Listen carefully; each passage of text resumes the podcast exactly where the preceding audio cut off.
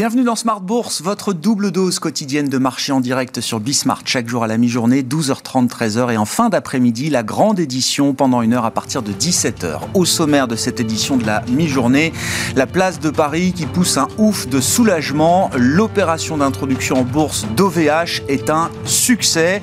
L'opération aura été un peu compliquée ces derniers temps avec des niveaux de valorisation qui ont été vus, euh, revus quand même considérablement à la baisse par rapport aux multiples de valorisation qu'on pouvait avoir en tête il y a 6-9 mois pour, pour cette entreprise.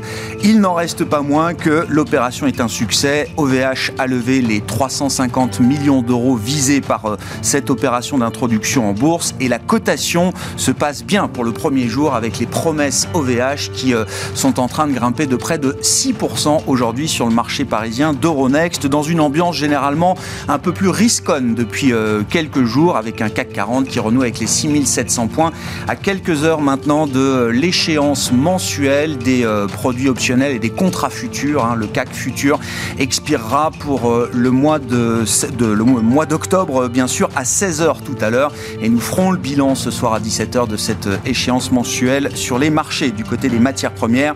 Notez que pour l'instant, il n'y a pas vraiment d'accalmie puisque le baril de Brent, le pétrole de la mer du Nord, a touché symboliquement aujourd'hui les 85 dollars. Du côté de la macro, on suivra les ventes au détail américaines cet après-midi pour euh, le mois de septembre. Euh, un indicateur de plus après l'indicateur des prix à la consommation qui a été publié hier. Nous parlerons des derniers développements macro sur le front de l'inflation, sur le front de la croissance. Également un couple qui est en train de vaciller avec Gilles Mouette qui sera avec nous euh, dans un instant en visioconférence depuis Londres, chef économiste du groupe AXA. Et puis comme chaque vendredi, on fait un peu de place pour parler de vos finances, vos finances personnelles et le comportement des épargnants français. C'est Thomas Perret qui sera avec nous, là aussi en visioconférence conférence depuis Lyon, le fondateur de Mon Petit Placement.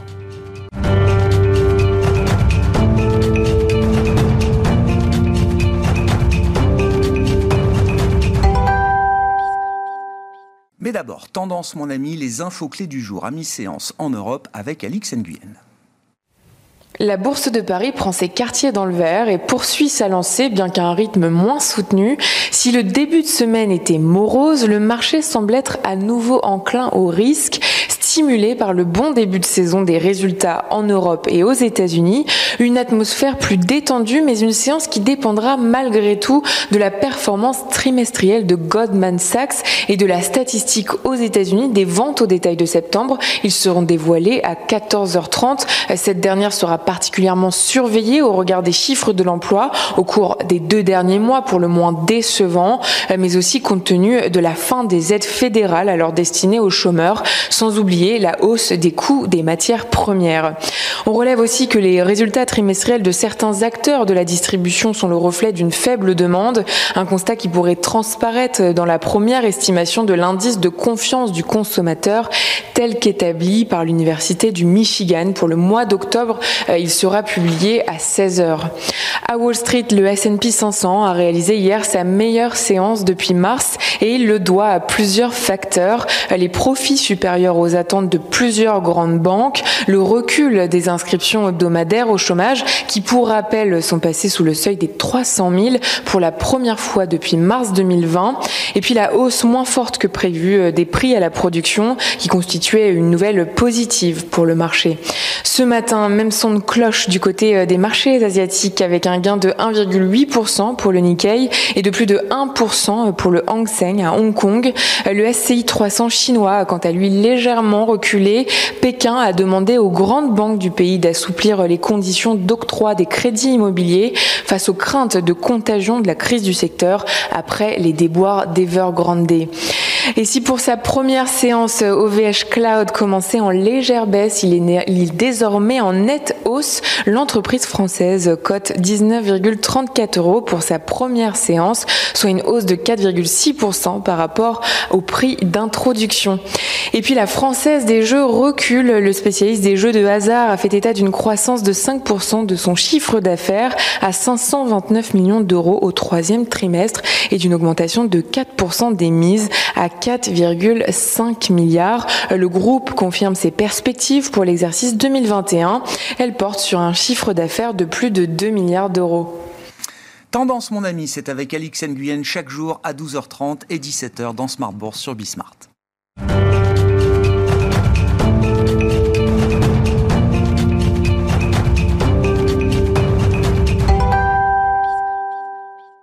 Mouek est avec nous en visioconférence depuis Londres, chef économiste du groupe AXA, pour revenir sur quelques-uns des derniers éléments macro qui auront marqué cette semaine. Bonjour et bienvenue euh, Gilles.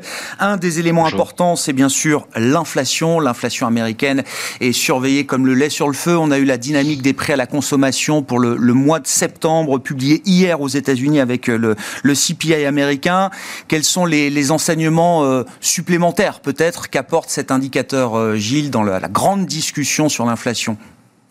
Alors c'est assez difficile à lire parce qu'on a une poursuite de l'accélération sur euh, l'inflation, l'inflation totale qui reste dominée euh, par les mauvais développements sur le, prix d'énergie et, l'alimentaire, mais ça voilà, il n'y a pas vraiment de nouveauté de, de, ce côté-là.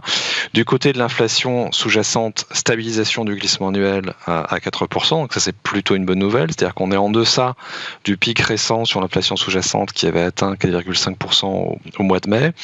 Et ce qui est intéressant, c'est à l'intérieur de cette inflation sous-jacente, ce qui en fait euh, explique cette, ce léger ralentissement par rapport au pic de, mai. En fait, ce qui est frappant, c'est que euh, les composantes de l'indice qui étaient les plus dynamiques depuis le mois de mars, euh, ceux qui sont dépendants de la pénurie mondiale de semi-conducteurs, par exemple les, les, automobiles neuves et d'occasion, les grands appareils électroménagers, etc. Là, les choses commencent à s'améliorer. On avait eu des augmentations complètement délirantes dans les, dans les mois précédents. Et là, sur cette partie-là, euh, les choses euh, décélèrent assez vite. Deuxième élément, euh, les composantes qui étaient liées très clairement à la réouverture de l'économie, là où on a des effets de rattrapage, par exemple les hôtels, le transport aérien, là aussi, les choses se calment. En revanche, ce qui est un peu plus inquiétant, et c'est ce qui crée beaucoup de, commentaires hein, depuis hier, c'est le fait que le reste c'est-à-dire les composantes qui jusqu'à présent n'avaient pas beaucoup accéléré, elles commencent à, accélérer et donc ce serait le signe que euh, l'inflation, le choc inflationniste se diffuse en fait à, toute l'économie et si le choc se diffuse, évidemment, il aura tendance à être un peu plus durable. Et l'un des éléments qui accélère, euh, ce sont les loyers les loyers réels et les loyers imputés aux, ménages propriétaires.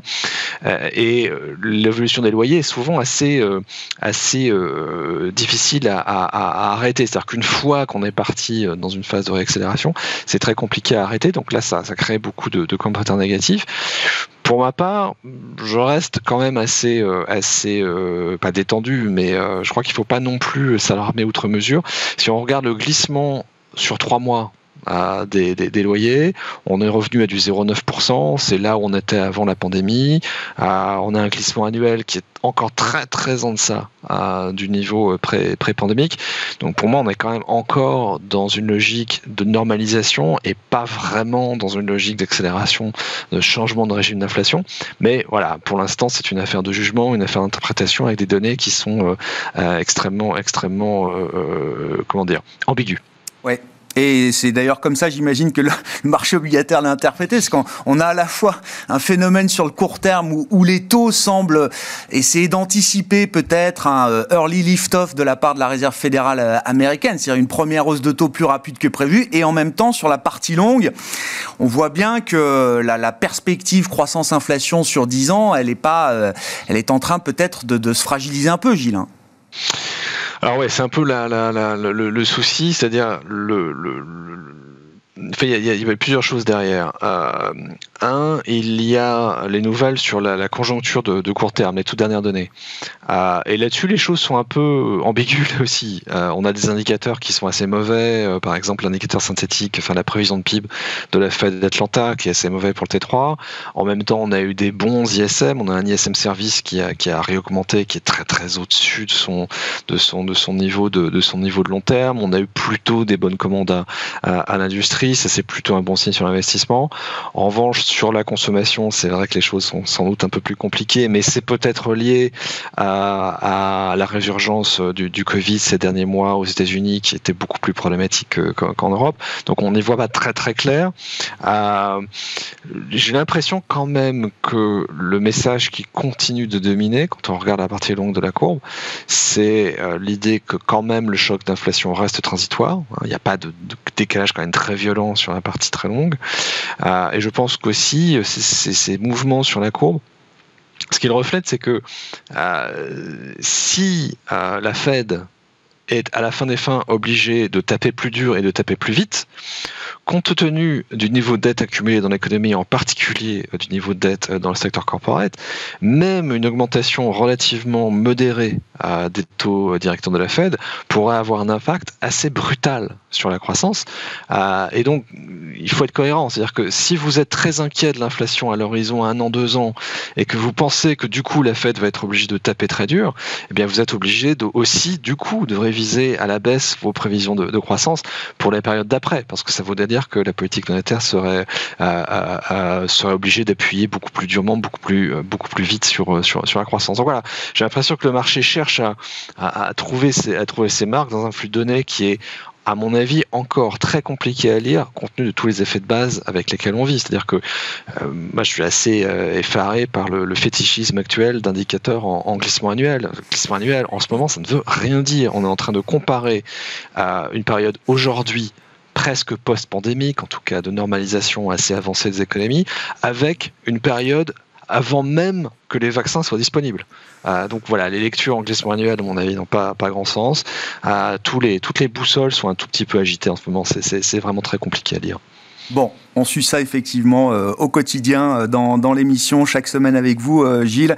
Il faut qu'on parle évidemment alors de, la COP 26 qui va s'ouvrir dans moins de trois semaines maintenant, avec évidemment un rendez-vous au, plus haut niveau politique début novembre. Gilles, six ans après les accords de, de Paris, autant dire que la partie est loin d'être gagnée. Et il faut sans doute se référer également au, au discours de 2015 de Marc Carnet, briser la tragédie des horizons.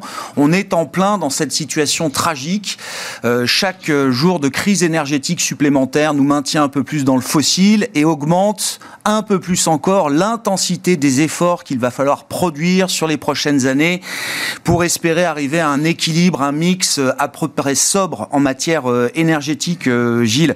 bon, sur le plan politique, je ne sais pas déjà quelles sont les indications qu'on peut avoir avant ce rendez-vous de la COP26 et comment est-ce que la rationalité économique regarde ce sujet aujourd'hui. Sur, le plan politique, deux, de commentaires de ma part. Le premier, c'est qu'il semblerait que euh, Xi Jinping ne sera pas à, la COP26. Et ça, c'est quand même une indication importante. Si la Chine euh, n'y est pas, ça réduit quand même énormément la portée politique de tout ce qui pourrait se dire à Glasgow, euh, parce que, soyons clairs, euh, l'avenir des émissions de CO2, enfin la, trajectoire future des émissions de CO2, c'est essentiellement une affaire américaine, une affaire chinoise. je dis ça souvent rapidement, mais si le monde entier avait l'intensité carbone de l'Union européenne, qui est déjà très basse, on aurait beaucoup de problèmes devant nous. Donc euh, si les Chinois manquent à l'affaire, politiquement, euh, l'affaire est, est quand même problématique. Deuxième élément, euh, et ça je pense que c'est un tout petit peu sous-jacent à tout ça, l'organisation de cette COP26, c'est une organisation britannique, à un moment où, soyons clairs, la capacité du Royaume-Uni de peser sur les grands choix économiques et, et stratégiques mondiaux est extraordinairement affaiblie après des années euh, d'obsession euh, Brexit. Euh, je vis au Royaume-Uni, donc je suis ça d'un tout petit peu, d'un tout petit peu près. Certes, il y a cette victoire tactique en Australie sur quelques sous-marins, mais la réalité, c'est que le poids politique du Royaume-Uni s'est énormément réduit ces dernières années. Donc la capacité que Boris Johnson peut avoir pour amorcer des discussions début novembre est quand même très très très faible. Dernier élément, la plus technique c'est vrai que ce qui se passe sur l'énergie mix en ce moment, euh, c'est un peu une succession de mauvaises nouvelles. C'est-à-dire, dans certains pays, et on n'est pas obligé, on n'est pas obligé d'aller jusqu'en Chine pour le voir. On le voit aussi au Royaume-Uni, encore une fois, où on est obligé de faire redémarrer des centrales à charbon euh, pour faire tenir, euh, faire tenir l'affaire. Des mauvaises nouvelles du côté euh, des renouvelables parce que voilà, on redécouvre plutôt, ou dans certains cas, on découvre que beaucoup d'énergies renouvelables ont un gros problème intrinsèque qui est cette imprévisibilité et cette incapacité à monter en gamme, à monter en puissance lorsque la, consommation se fait. et c'est ce qu'on a vu dans, dans, dans, beaucoup de pays. Donc c'est vrai que les, les, messages, les signaux sont assez négatifs, mais je voudrais quand même finir par un commentaire positif sur la question. À la COP26, il y aura beaucoup de gens, il y aura les pouvoirs publics et les gouvernements, il y a énormément de décisions importantes à prendre en matière de, stratégie énergétique, mais il y a également beaucoup de représentants du secteur privé. Et là où on peut être quand même plus positif, euh, et c'est un peu mon pas quotidien maintenant euh, depuis, euh, depuis quelques mois, c'est à quel point la nécessité de la lutte contre le réchauffement climatique s'est imposé au secteur privé mondial. C'était le cas en Europe, ça a encore pris plus d'ampleur, c'est de plus, plus en plus le cas aux États-Unis, et c'est aussi maintenant le cas en Asie. Donc je ne m'attends pas à des annonces forcément très, euh, mobilisatrices des pouvoirs publics à, Glasgow, à la COP26. En revanche, je peux vous assurer que du côté des opérateurs privés, il y a une montée en puissance, il y a une mobilisation sur cette affaire-là qui est sans commune mesure et qui accélère à une vitesse impressionnante. Merci beaucoup Gilles. Merci pour vos, remarques du jour sur euh, l'actualité de la semaine et des prochaines semaines avec la COP26 qui s'ouvrira donc début novembre à Glasgow en Écosse. Gilles Moy qui était avec nous en visioconférence depuis Londres, chef économiste du groupe AXA.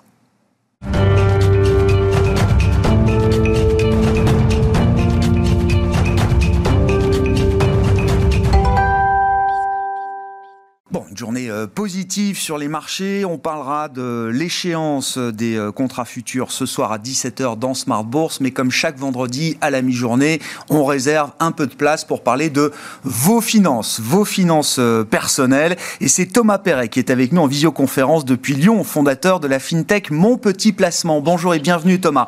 Merci beaucoup de, nous rejoindre. Peut-être un, petit mot d'ambiance de rentrée là sur bah, ce que vous pouvez observer chez Mon Petit Placement mais au-delà, à travers l'écosystème de l'assurance vie en France, on va dire les choses comme ça, de l'intérêt que les Français portent encore, ou moins peut-être d'ailleurs, à leur épargne. Est-ce que les Français sont toujours dans une logique de s'intéresser à leur épargne et de s'intéresser à leur placement aujourd'hui, euh, Thomas? Ouais, alors je suis désolé. Bonjour déjà Grégoire. je suis désolé, j'ai eu un petit euh, un petit bug. Un non petit mais délai dans la, ambiance de rentrée. Ambiance de rentrée. Qu'est-ce qui vous marque en termes de dynamique commerciale euh, pour vous et l'industrie aujourd'hui, euh, Thomas? Ouais. Donc ce que ce que nous on aperçoit, c'est que il n'y a pas eu une reprise post les, les vacances. On sait que normalement la période entre le 15 août et le 15 septembre. Euh, et aujourd'hui, ce qu'on voit, en tout cas ce que, ce que l'industrie nous dit, euh, c'est qu'il n'y a pas eu encore un démarrage, un redémarrage post-15 septembre. Bon, c'est effectivement, c'est l'ambiance de rentrée peut-être qui, gèle un petit peu la, dynamique. Du côté de mon petit placement spécifique, euh, Thomas, je ne sais pas si vous m'entendez encore, euh, quels sont les, derniers développements? Vous êtes forcément, j'imagine, encore dans une phase d'accélération, de, momentum très positif en termes de, dynamique euh, client, par exemple. Oui, exactement. C'est pour ça que nous, vu qu'on n'a que 18 mois de, de, retour client, c'est un petit peu plus dur euh, de, voir cette saisonnalité ou pas.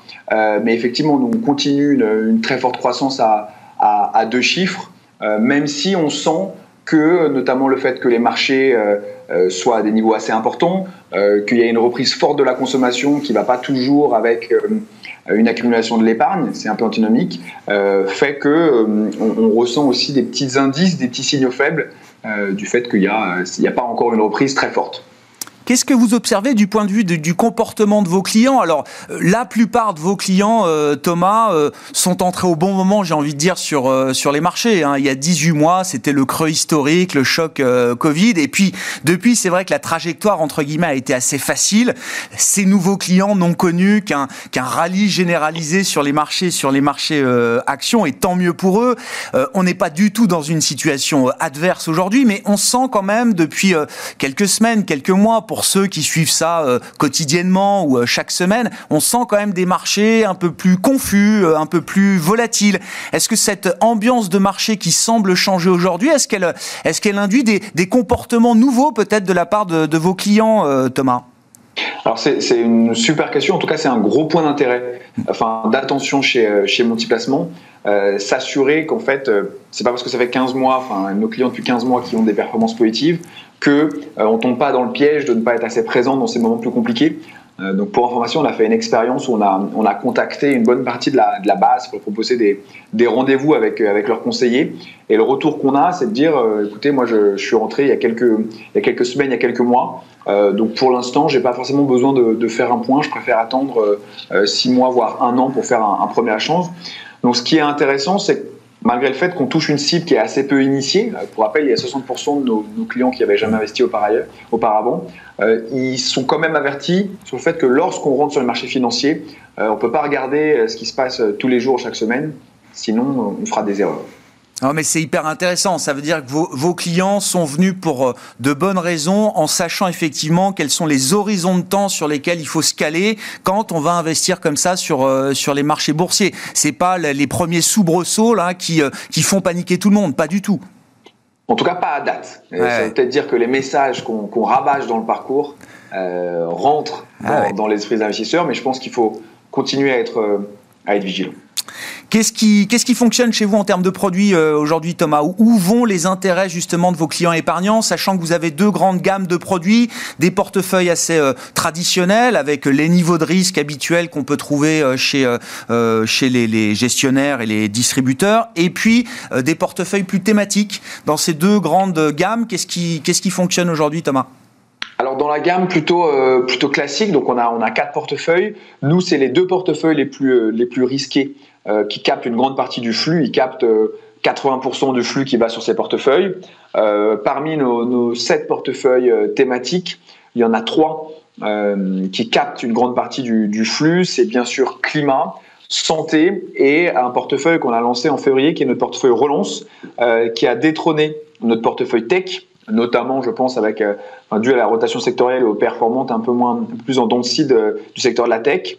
et donc voilà, donc il y a un portefeuille relance qui aujourd'hui attire beaucoup de nos investisseurs sur à peu près un peu plus de 7000 clients. On a 750 euh, de nos investisseurs qui ont le portefeuille euh, relance dans leur investissement. Il faut rappeler, euh, Thomas, hein, le portefeuille relance, c'est un label d'État. Enfin, le, label relance, c'est un, label euh, un label d'État. Alors, qui permet de participer peut-être plus activement au financement de l'économie réelle. Est-ce que vous pouvez nous rappeler juste les, les grands critères qui font qu'un euh, un fonds justement peut obtenir ce, ce label relance? Et est-ce que c'est ça que viennent chercher justement vos clients, Thomas? Alors, donc effectivement, il y a 200 fonds en France aujourd'hui qui sont labellisés relance. Euh, la contrainte, il y, a deux contraintes principales. La première, c'est que 60% euh, du, de l'argent du fonds doit être investi dans des PME ou ETI françaises. Et, et la deuxième contrainte qui est très intéressante, c'est que pour avoir ce label, les fonds doivent participer au moins à 5 introductions en bourse ou 5 augmentations de capital par an, euh, ce qui force les gérants à réellement injecter euh, l'argent euh, dans des entreprises de manière assez directe. Donc, voilà pour ce qui est du, fonctionnement du, label. Euh, je pense que ce qui attire, c'est plusieurs choses. Bon, la première, bien sûr, les, performances, parce qu'ils ont profité notamment des, plans de relance, mais également parce que en investissement via ces différents fonds et ces différents portefeuilles, on a l'impression de participer au, boost euh, de nécessaire pour les entreprises en termes d'emploi, de, de rebond. Donc en termes de sens et de traçabilité des fonds, c'est quelque chose qui fonctionne très bien pour les investisseurs particuliers. Non, mais c'est une super nouvelle, effectivement, de, de, voir que ce label relance qui oblige, comme vous le dites, les gestionnaires à être beaucoup plus actifs dans le financement de l'économie réelle, trouve de l'intérêt auprès de vos clients. Moi, je suis aussi rassuré d'une certaine manière, euh, Thomas, de voir que le, la thématique climat reste euh, number one euh, chez vous. Alors, dans une année qui est d'ailleurs pas forcément très favorable aux, stratégies climat, puisqu'on voit quand même le retour du fossile, des énergies, pétrole et gaz à travers la crise énergétique qu'on connaît. Mais voilà, on en parlait avec l'invité d'avant on est à deux, trois semaines maintenant de la, de la COP 26. Oui, ça reste un thème fondamental, structurel, structurant pour euh, les clients que vous adressez aujourd'hui ça reste central à tel point que nous, on se pose la question de, découper ce portefeuille en des euh, sous-portefeuilles, ou en tout cas créer trois portefeuilles distincts, euh, parce que climat, ça, ça devient tellement large il y a tellement de fonds qui ont cette gestion qu'il y a différents métiers, différents domaines à l'intérieur de, ce même portefeuille. Voilà, donc nous, on, réfléchit actuellement à aller un peu plus loin euh, et, créer des, sous-portefeuilles de cette thématique qui fonctionnent très bien. Donc ça peut être sur l'eau, euh, sur les énergies renouvelables, euh, sur le recyclage, parce que je, on voit que c'est vraiment le best-seller des fonds thématiques. Sur les portefeuilles plus traditionnels, euh, Thomas, alors là aussi, qu'est-ce qui fonctionne? Où vont les intérêts de vos clients? Et peut-être même vous, de votre côté, euh, en tant qu'apporteur euh, d'offres, est-ce que ces portefeuilles, vous les avez fait évoluer au gré justement des dynamiques de marché? Vous avez parlé de rotation sectorielle. Est-ce que c'est un facteur que vous avez intégré justement dans vos portefeuilles plus traditionnels? Alors oui, exactement. Nous, juste pour info, on revoit nos portefeuilles chaque trimestre avec des, comités d'investissement. Donc on essaie de laisser un petit peu le temps quand même au, gérant de, faire son métier tout en étant plutôt, plutôt actif. Et euh, après l'année 2020 qui s'est plutôt bien passé, donc début 2021, on a intégré dans chacun de nos quatre portefeuilles euh, dynamiques des fonds euh, value. Donc il y a un fonds value dans chacun de nos portefeuilles, c'est-à-dire qu'il y a entre 20 et 30 de chacun de nos portefeuilles qui a la composante value et comme on l'a, qu'on a pu le voir, ça a été euh, très très intéressant en termes de, performance, parce que justement ils ont profité de cette euh, rotation sectorielle. Donc même, on a même des utilisateurs qui nous demandent pourquoi on n'est pas un peu plus surpondéré sur la value versus euh, la croissance. Nous, on continue de penser que la, croissance a, encore un petit peu de d'avenir devant elle, mais que c'est bien d'avoir cette, cette diversité de stratégies d'investissement d'autant plus dans le contexte actuel, où notamment pour ce qui est des valeurs bancaires, on, pense qu'il y a encore beaucoup, beaucoup de potentiel de, de remontée. Merci beaucoup euh, Thomas, merci de nous avoir apporté votre, euh, votre éclairage sur cette ambiance de rentrée, on va dire, dans le monde de l'épargne et des, des finances personnelles. Thomas Perret qui était avec nous en visioconférence depuis Lyon, le fondateur et associé de Mon Petit Placement avec nous dans Smart Bourse à la mi-journée. Voilà pour cette édition, les marchés sont positifs, jour d'échéance, on sera ensemble à 17h avec les sorciers de Smart Bourse pour euh, dresser le bilan de cette échéance et de l'expiration du contrat futur CAC sur octobre, à suivre à 16h tout à l'heure. Pour l'instant, le CAC évolue au-delà des 6700 points avec des débuts de cotation positifs. Ouf pour OVH, le leader français et euh, européen du, euh, du, cloud qui euh, voit ses promesses cotées aujourd'hui sur Euronext bondir de plus de 5% pour son entrée en bourse. On se retrouve ce soir donc à 17h en direct sur Bismart.